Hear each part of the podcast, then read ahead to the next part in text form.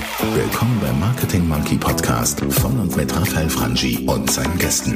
Dein Podcast für Marketing und Business Development im Digitaldschungel. Wir sprengen Grenzen und brechen Konventionen. Komm mit auf eine wundervolle Reise. Los geht's. Zack, boom, und wieder bist du dabei. Wow, schön. Hallo zusammen und hallo du da gerade vor dem Marketing Monkey Podcast. Das ist die Folge 2 des Marketing Monkey Podcasts und äh, ihr habt mir gesagt, dass ihr die Interviews äh, vermisst und dass die unbedingt beibehalten werden sollten. Das heißt, inspirierende Persönlichkeiten, dass die ja nicht jetzt im Marketing Monkey untergehen sollen. Und das wären sie natürlich nicht. Und deshalb gleich umgesetzt, gleich hervorgenommen das spannende Interview mit Cedric Waldburger. Wer Cedric Waldburger ist, was er macht, und das wirst du gleich in meinem Call erfahren. Cedric Waldburger, so viel sei schon mal gesagt, ist viel reisend, pendelt zwischen allen möglichen Ländern und ist nie mehr als ein paar Tage in der Schweiz. So wie ich gehört habe, ein spannender Output aus, aus seinem ähm, aus seinem Interview ist, dass er nie mehr als wenige Tage an einem Ort ist und dann gleich weiterreist, egal wo, in welcher Ecke auf dieser Welt er sich gerade befindet. Deshalb das Telefoninterview, das Skype-Interview mit Cedric wo er ein bisschen was über sein Business erzählt, über seine Ideen, über Startup. Also hier in dieser Marketing Monkey Episode, da mischen wir das Thema Business Development und Marketing. Du kannst auf jeden Fall viel profitieren von seinem Way of Life. Es ist ein ganz spannender Way of Life, wo es nicht nur um den klassischen Minimalismus geht, sondern wo es eben auch trotz Minimalismus um Business Development und Marketing geht. Nun ab geht's, lassen wir Cedric rein, bauen wir die Leitung auf und ich wünsche dir viel Vergnügen beim Marketing Monkey. Ich habe vor über einem Jahr in diesem Podcast bereits den Alain Frei gehabt, damals als Mr. Minimalismus durch die Schweizer Medienlandschaft gezogen. Und Cedric, heute habe ich dich hier in meinem Podcast. Hallo erstmal.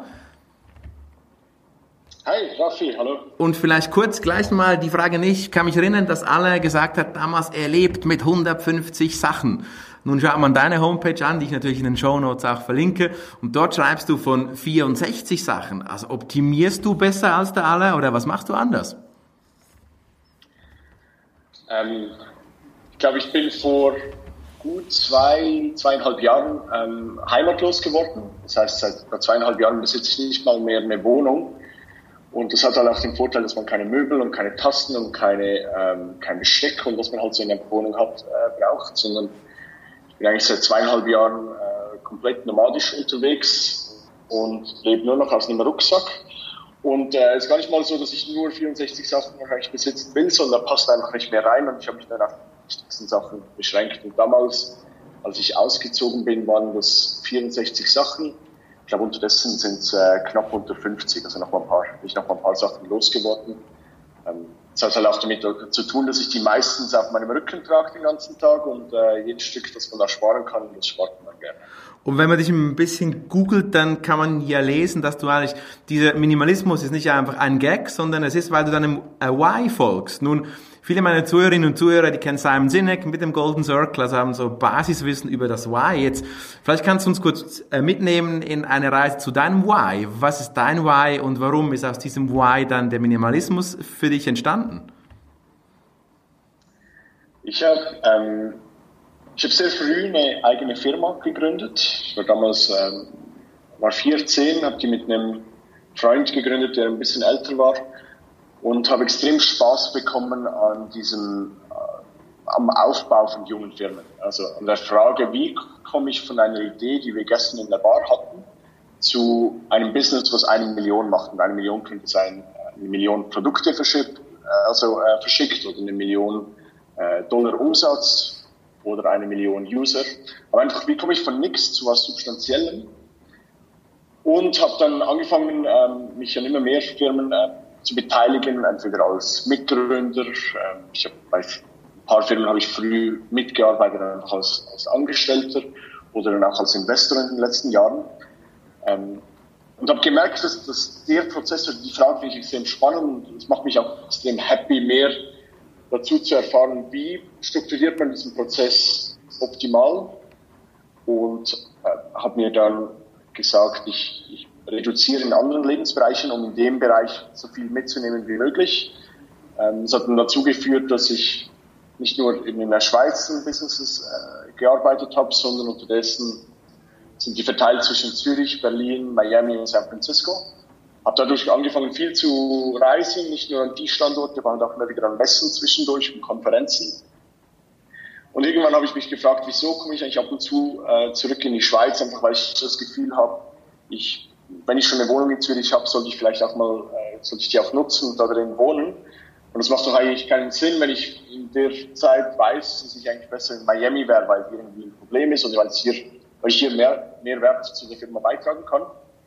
Ja, und habe mich dann vor, äh, wie gesagt, etwa zwei, zweieinhalb Jahren äh, dazu entschieden, meine Wohnung aufzugeben und äh, nur noch die Sachen zu besetzen, die halt in meinen Rucksack passten mhm. und so so viel Zeit wie möglich mit meinen Firmen verbringen zu können. Jetzt gibt es einen Zusammenhang zwischen die Produkte, die du besitzt, die fährst du immer mehr runter, aber die Firmenbeteiligung, die fährst du hoch, weil ich könnte mir ja vorstellen, dass du sagen kannst, naja gut, weniger Produkte habe ich, aber Firmenbeteiligung, die reduziere ich auch, aber die fährst du ja hoch. Hat das mit diesem Why der Skalierbarkeit zu tun, die du eigentlich suchst, dass du eigentlich suchst? Weil die werden ja nicht weniger, oder die Firmenbeteiligung? Das passiert ein bisschen in Phasen. Ja, also ich hatte vor ähm, drei Jahren etwa habe ich mir gesagt, ich möchte von möglichst vielen Firmen parallel lernen mich engagieren und habe da angefangen zu investieren, habe insgesamt in zehn Startups investiert in der Schweiz und im Ausland, ähm, um möglichst parallel viel Wissen aufzusaugen, um, um nicht selber im Driver Seat zu sein, sondern zu sehen, wie bauen die Gründer die, Firmen, die verschiedenen Firmen, wo kann ich Unterstützung liefern und auch zu beobachten, was läuft gut und was läuft nicht so gut. Und dann vor gut eineinhalb Jahren habe ich selber wieder Firmen gegründet ähm, und bin jetzt im Prozess eigentlich, mich wieder mehr zu fokussieren, um mich voll auf die Pro Projekte einzulassen, wo ich eben selber äh, im Fahrersitz sitze. Jetzt gibt es da irgendwo ein Ende für dich? Ich meine, schon ein bisschen nach vorne gespult. Jetzt machst du das es, möchtest du dich in dieses Fahrwasser setzen, quasi auf den Driver Seat. Wann ist dann Schluss? Ist nie Schluss oder kommt irgendwann, suchst du dieses Einhorn, was alle ein bisschen suchen in diesem Startup-Umfeld oder sagst du, nee, das interessiert mich gar nicht, ich möchte viel mehr äh, Inhalt in der Arbeit haben. Gibt es da so ein Ende? Hast du ein großes Ziel, diese, diese Vision? Für mich ist der Weg das Ziel. Also ich glaube, ähm, wie bei jedem Geschäft muss es finanziell irgendwo aufgehen. Ähm, aber ich arbeite nicht auf ein bestimmtes Ziel, auf eine gewisse Zahl hin, sondern ich optimiere sehr stark darauf, dass ich im Alltag happy bin. Und momentan bin ich in einer super glücklichen Position, dass äh, eigentlich alle von den Projekten und alles, was mich von morgens früh bis abends spät beschäftigt, macht extrem viel Spaß. Manchmal ähm, natürlich, äh, wie bei jedem Job gibt's gibt Sachen, die ein bisschen äh, mehr Spaß machen als andere, aber insgesamt bin ich super, super happy mit dem, was ich mache.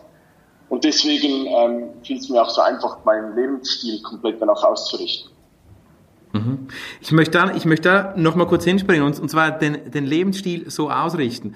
Da stellt sich bei mir immer wieder die Frage, ist so ein Moment, in dem du das Leben so ausrichtest, ist das eine Frage des Mutes oder des Geldes? Heißt das, brauchst du mehr Startkapital oder mehr Mut, wenn, du, wenn man sich für so ein Leben entscheidet, wie du es tust? Weil du musst ja von was leben. Ähm, genau, also dadurch, dass ich halt früh angefangen habe, ähm, selber an Firmen zu arbeiten, habe ich das Glück, dass, dass es ein paar Firmen äh, gibt, in denen ich beteiligt bin oder die ich mitgegründet habe, die schon ein bisschen Geld oder die Geld abwerfen und sozusagen mein Grundunterhalt äh, zu, der, zu der Zeit gedeckt war und ich dieses Experiment wagen durfte oder konnte. Ähm, Insgesamt, glaube ich, ist es schwierig zu sagen, ob mein Leben jetzt teurer ist oder günstiger ist, als wenn ich noch eine Wohnung hätte, weil viele der Business Trips oder viele der Reisen wird sowieso anfallen. Ähm, wahrscheinlich gibt's jetzt ab und zu schon ein Wochenende oder mal eine Woche, wo ich dann halt irgendwo ein Airbnb miete Schweiz gewesen wäre oder weil ich in der Schweiz eine Wohnung gehabt hätte. Aber wir wissen ja alle, was die Wohnungspreise in der Schweiz sind und ich glaube, unterm Strich äh, fahre ich momentan günstiger, weil ein Großteil der Reisen halt sowieso anfallen würde. Wenn ich mich mal ähm, dann entscheide, wieder fix in einem Ort zu leben, das heißt Zürich oder irgendwo sonst, ich glaube, dann macht es finanziell mehr Sinn, eine fixe Wohnung zu haben und, äh, und von da aus dann einfach äh, sporadisch zu reisen. Ähm, momentan, glaube ich, ist das aber der günstigere Weg, ähm, den ich gehe. Mhm. Das ist so ein Thema und, und, und äh, Mut versus Geld. Und das Zweite, was mich auch immer wieder Wunder nimmt und, und meine Zuhörerinnen und Zuhörer auch, wenn man seinen Lebensstil pflegt wie du, jetzt, jetzt könntest du dir vorstellen, dass du eines Tages in Kuba aus dem Flieger stiegst, steigst, da ist die Frau deiner Träume, ich weiß nicht, du bist jetzt glaube ich zwar in einer Beziehung und die Frau deiner Träume, die du vielleicht jetzt hast oder die noch kommen wird, die sagt dann, Cedric, du bist der Mann meines Lebens, ich will ein Einfamilienhaus, ein Kind mit dir, einen dunkelblauen VW Passat und ich will in der Schweiz wohnen. Passiert das dir mal? Ja, also ich würde sagen, ich habe momentan sogar meine Frau der Träume gefunden. Also ich bin super happy. Ähm, und ich glaube, wie in jeder Beziehung, ähm, glaube ich, braucht es auch, man muss die Person finden, die zu einem passt. Und äh, viel Kommunikation ist wichtig. Und wir, äh, ich habe das Glück, dass ich mit jemandem zusammen bin, der äh, oder die auch äh, relativ ortsunabhängig arbeiten kann und das auch schon lange tut. Und dadurch ähm, überschneiden sich unsere äh, Reiseziele ab und zu und wir haben äh, das Glück, dass wir nicht nur uns am Abend sehen, sondern äh, jetzt zum Beispiel eine Woche zusammen aus Miami rausgearbeitet haben. Ähm, auf der anderen Seite gibt es Monate, wo ich, wo ich eine sehr hohe Frequenz habe und irgendwie nur ein, zwei Tage jeweils im gleichen Ort bin und wir uns dann da fast nicht sehen. Ähm, das hat aber auch den schönen Nebeneffekt, dass man ähm, dass man dann auch wieder sehr schätzt, ähm, wenn man sich wieder sieht. Dass, dass einem bewusst wird, dass es eben nicht selbstverständlich ist, dass man sich jeden Tag sieht. Und ich glaube, was uns hilft, ist, ist sehr klare Kommunikation. Wir beide sehen das so, dass, dass wir jetzt in der aktuellen Phase, Phase äh, genießen wir das Reisen oder diese Ortsunabhängigkeit. Ähm, wir sind uns aber auch bewusst, dass wahrscheinlich dann irgendwann eine Phase kommt, wenn wir eine Familie wollen, wo es einfach logistisch viel, viel einfacher ist, wenn man an einem Ort äh, wohnt für eine gewisse Zeit und, äh, und da so ein kleines Nest baut. Das, das muss aber ja nicht heißen, dass, dass man da Sachen anhäuft, die man nicht braucht. Also ich glaube nicht, dass ich bis an mein Lebensende mit nur 64 Sachen leben werde. Was ich aber schon glaube, ist, dass ich sehr bewusst mit Besitz umgehen werde in Zukunft, einfach weil ich gespürt habe, wie befreiend es ist, keinen ähm, Clutter, also keine, äh, keine unnötigen Sachen zu besitzen, keinen Raum zu haben, der voll ist mit Sachen, die ich eigentlich gar nicht brauche, sondern sehr pragmatisch ähm, Besitz habe. Und das finde ich sehr befreiend und ist etwas, was mir gut tut und ich glaube, das werde ich auch beibehalten, ob das dann 64 Sachen sind oder 600 Sachen, ähm, glaube ich, spielt auch gar nicht so eine große Rolle, wenn die Lebensumstände anders sind. Du hast, du hast es angesprochen, Lebensumstände verändern sich, sind Phasen, die sich verändern können. Da, da möchte ich so in eine Phase des Podcasts kommen, wo, wo ich, wo viele Podcaster aus Amerika und, und überall anwenden, so diese Rapid Fire, dieses Rapid Fire Konzept, wo ich äh, dann deine Antwort nicht kommentieren werde, sondern einfach dir kurze Fragen stelle, du gibst mir die Antwort darauf und wir gehen dann gleich in die nächste Frage rein. Und zwar habe ich das ein bisschen aufgehängt bei dir an diesem Gedanken der Veränderung, weil du ja doch äh, was verändert hast. Du tust was, was nicht alle tun. Es, es ist für mich eine, oder für viele wahrscheinlich wäre es eine große Veränderung. Deshalb so ein bisschen unter dem Stern der Veränderung. Jetzt zwölf Fragen, die ich dann auch nicht weiter kommentieren werde, deine Antworten. Steigen wir gleich ein mit der ersten Frage. Was ist die größte Errungenschaft in deinem Leben? Ich lebe extrem bewusst und konsequent. Und das hat mal ein bisschen was gebraucht, äh, mich, mich so zu committen. Ähm, aber mache mich jetzt extrem happy. Und was das heißt, ist, dass ich zum Beispiel alle 90 Tage mache ich so ein Review und Preview oder all, einmal im Quartal mache ich, äh, schaue ich eigentlich zurück in meinem Leben und schaue voraus. Und ich mache das anhand von zwölf Lebensbereichen. Ich habe das mal für mich entschieden. Also ich habe mich mal gefragt, wenn ich mein Leben beschreiben würde in Bereichen, welche Bereiche wären das? Bin auf zwölf gekommen. Das sind Sachen drin wie Freunde, Familie, aber auch Geld, persönliches Wachstum, Erfolg und so weiter. Und ich schreibe zu den zwölf Punkten äh, rückblickend, also ich schreibe darüber, wie fühle ich mich in den letzten 90 Tagen, wie habe ich mich gefühlt, zum Beispiel in Bezug auf meine Familie, habe ich genügend Zeit mit meiner Familie verbracht, habe ich das Gefühl, die hätten mich mehr gebraucht oder ich hätte die mehr gebraucht. Ähm, ich schreibe also ganz schwarz auf weiß runter, wie ich mich fühle in den Bereichen und äh, halte mir dann das so als Spiegel vor. Okay, wo fühle ich mich, wo bin ich happy und wo bin ich nicht so happy? Und die, der zweite Schritt ist dann, ich, ich schreibe eine Vorschau und da schreibe ich mir auf, was sind meine Ziele für das nächste Quartal. Und wenn ich mich, wenn ich jetzt zum Beispiel zum Schluss komme, dass ich bin nicht happy äh, in Bezug auf meine Familie, im Lebensbereich Familie, weil ich viel Zeit mit meinen Eltern verbracht habe, dann schreibe ich mir da schwarz auf weiß runter. Mein Ziel ist es, mehr Zeit mit meinen Eltern zu verbringen und je nachdem quantifiziere ich das auch. Vielleicht will ich irgendwie mindestens äh, viermal im Monat bei denen vorbeigehen zum Dinner oder die einladen. Ähm, und dann, was ich mache, ist, ich packe das in eine E-Mail und schicke mir die in die Zukunft. Also ich nutze so einen Service, der mir die E-Mail dann 90 Tage später wieder zurückschickt. Und da halte ich mir sehr direkt einen Spiegel vor, um zu sehen, was, äh, was erwarte ich eigentlich von mir selber, was braucht es für mich, um, glücklicher zu werden. Und das funktioniert extrem gut und äh, ist ein extrem schöner Prozess jetzt gewesen für mich über die letzten Jahre. Und das hat noch so einen Nebeneffekt. Wir sind immer noch am Anfang vom Jahr. Vielleicht spürst du das auch, dass so am Anfang vom Jahr hat man dieses Neujahrsvorsätze und man lässt irgendwie den ganzen Ballast in den letzten Jahren, kann nochmal neu starten, ein neues Jahr. Und diese Energie, die nehme ich viermal im Jahr mit. Okay, stark, sehr stark. Wofür bist du im Leben am meisten dankbar? Ich bin super, super dankbar für die Leute um mich herum. Für äh, meine Freundin, für meine Eltern und Familie, für meine Schwester. Und dann aber auch extrem dankbar für die Leute, mit denen ich zusammenarbeite. Also ähm, zum Beispiel ähm, für meinen äh, besten Freund und auch Businesspartner, mit dem ich damals meine, meine erste Firma gegründet habe. Wir machen immer noch Projekte zusammen. Und äh, ich bin stolz, wie wir Freundschaft und Business unter einen Hut bringen. Und äh, ich ziehe extrem viel Kraft aus all diesen Freundschaften und Beziehungen. Ähm, und auch natürlich würde keine der Gesellschaften oder keine der Companies, äh, an denen ich arbeite, ohne die Leute funktionieren. Ich finde das auch ein schönes Wort, eigentlich Company oder Gesellschaft. Heißt ja eigentlich, die Firma ist immer das, das Business ist. Man ist in Gesellschaft. Das, was die Leute, genau, die Leute machen es aus. Und da bin ich mega happy, äh, mit, mit wem, dass ich da jeden Tag zusammenarbeiten darf. Okay. Wärst du gerne berühmt und wenn ja, wofür? Oder noch berühmter, müsste man vielleicht sagen. Man, man, man, findet dich bei Google, wärst du gerne berühmter und wenn ja, wofür?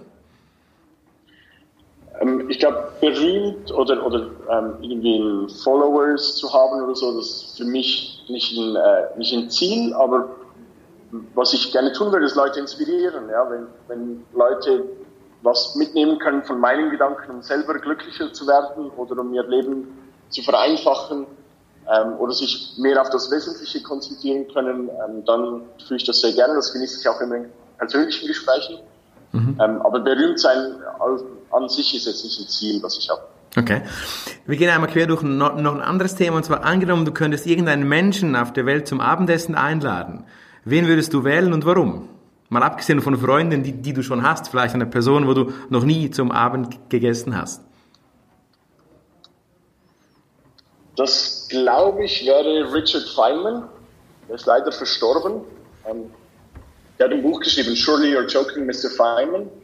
Ähm, der war ein Physiker, der äh, in den USA ähm, gelebt hat und ich mag seine Bücher extrem gerne, weil er so einen wunderschönen äh, Mix hat aus Wissenschaft und Technologie, Liebe und einer, einem extremen Humor und einer extremen Lebensfreude. Er hat auch nicht unbedingt ein einfaches Leben, aber ich fand es extrem schön, was er, was er mit all den äh, Challenges, die ihm, die das Leben ihm gestellt hat, gemacht hat. Äh, und mit dem hätte ich sehr gerne mal Zeit verbracht. Ich glaube, das wäre super inspirierend gewesen. Cool. Wir sind in der, in der Hälfte der, der Fragen. Wir kommen gleich zur nächsten. Und zwar kannst du uns kurz eine aktuelle Change-Situation erzählen, ganz kurz, wo, wo, du gerade einen Wechsel erlebt hast und wie du dich bei diesem Wechsel ge gefühlt hast. Was hat sich verändert? Kann Businesswechsel sein, vielleicht neue Geschäftspartner oder was auch immer, was gerade einen Wechsel angestanden hat bei dir aktuell?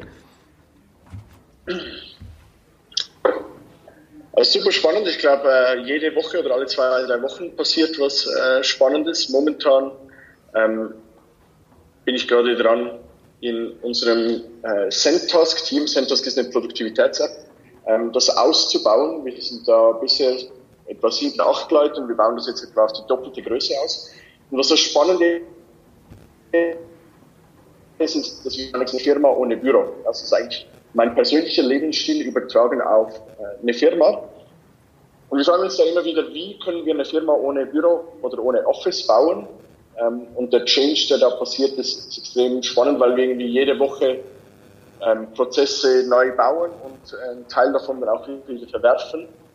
Äh, zum Beispiel hatten wir uns früher ähm, öfters pro Woche gesprochen und neu probieren wir das nur noch einmal, dass wir einmal pro Woche, Mittwochnachmittags, telefoniert das ganze Team miteinander. Die Leute sind über ganz Europa und äh, Osteuropa verteilt. Ähm, und wir kommen sozusagen mit nur einer Stunde Face-to-Face -face oder synchroner Kommunikation aus. Und das ist momentan sehr spannend zu sehen und funktioniert extrem gut. Das, das finde ich mega spannend. Also auch schon die, dieses, dass quasi ein ganzes Unternehmen ortsunabhängig ähm, verteilt ist, auf der ganzen Welt arbeitet. Was denkst du, ist dann bei so einer Situation die größte Herausforderung? in diesem Change? Weil das ist ja schon ein Change. Wenn du sagst, die Firma wird umgestellt oder die war schon von Anfang an so aufgestellt, dass sie weltweit arbeitet. Was ist da vielleicht im Vergleich mit so einer klassischen Firma, die du ja doch auch schon erlebt hast, die größte Veränderung?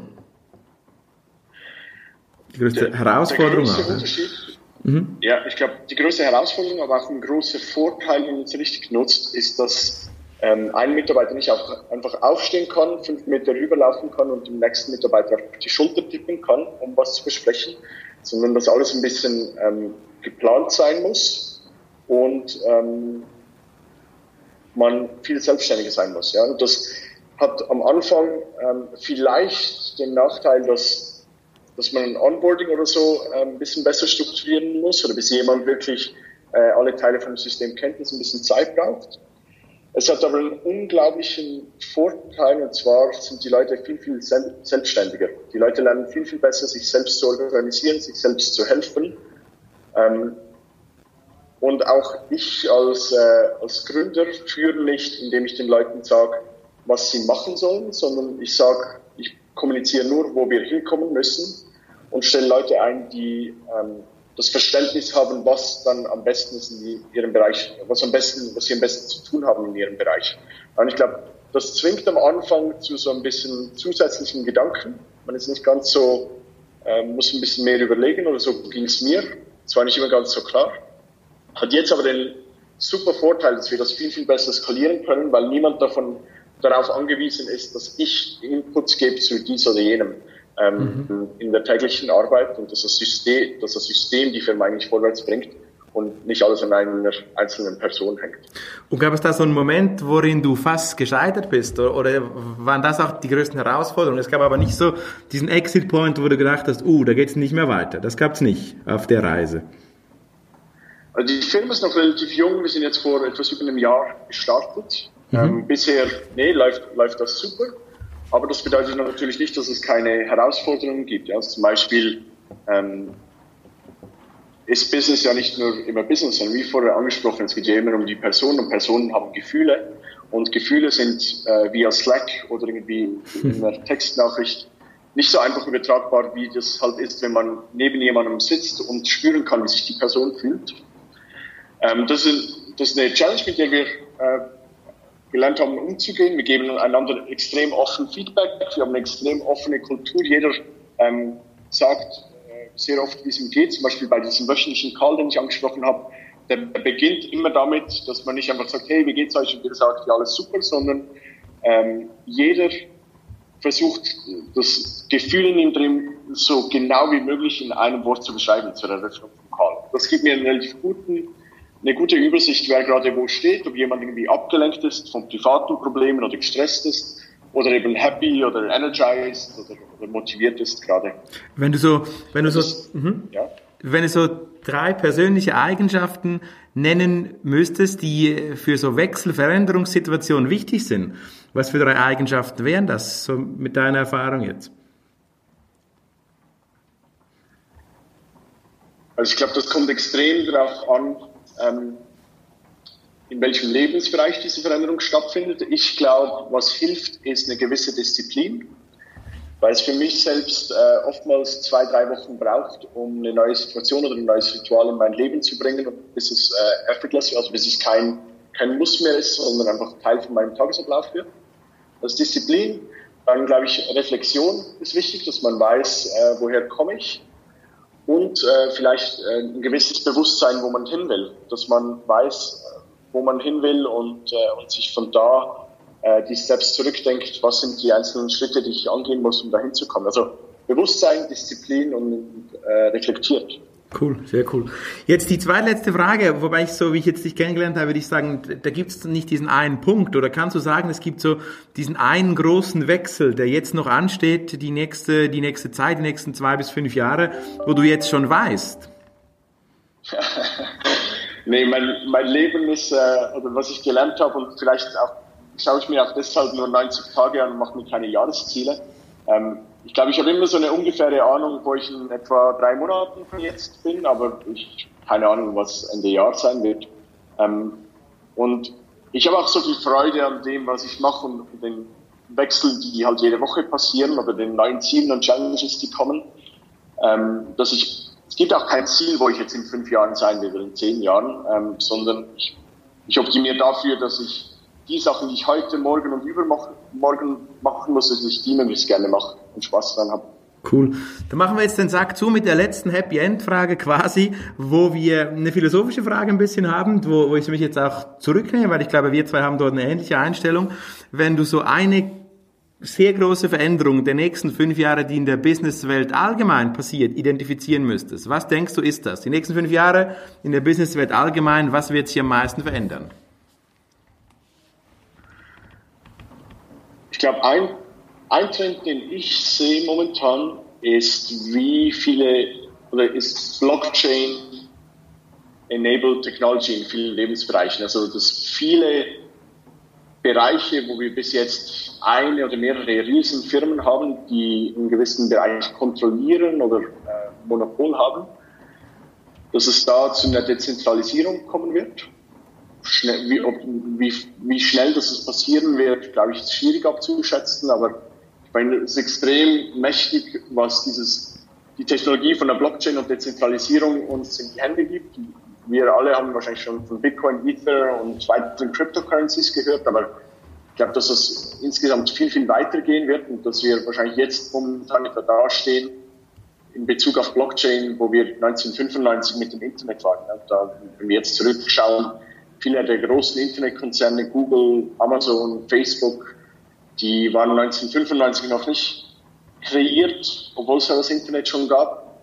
Und äh, das, das finde ich extrem spannend, das zu verfolgen. Und ich freue mich auch extrem, äh, da jetzt eigentlich als erwachsener und bewusster Mensch Teil von dieser Veränderung zu sein und das mitzuerleben und, und zu sehen, wohin uns das führt.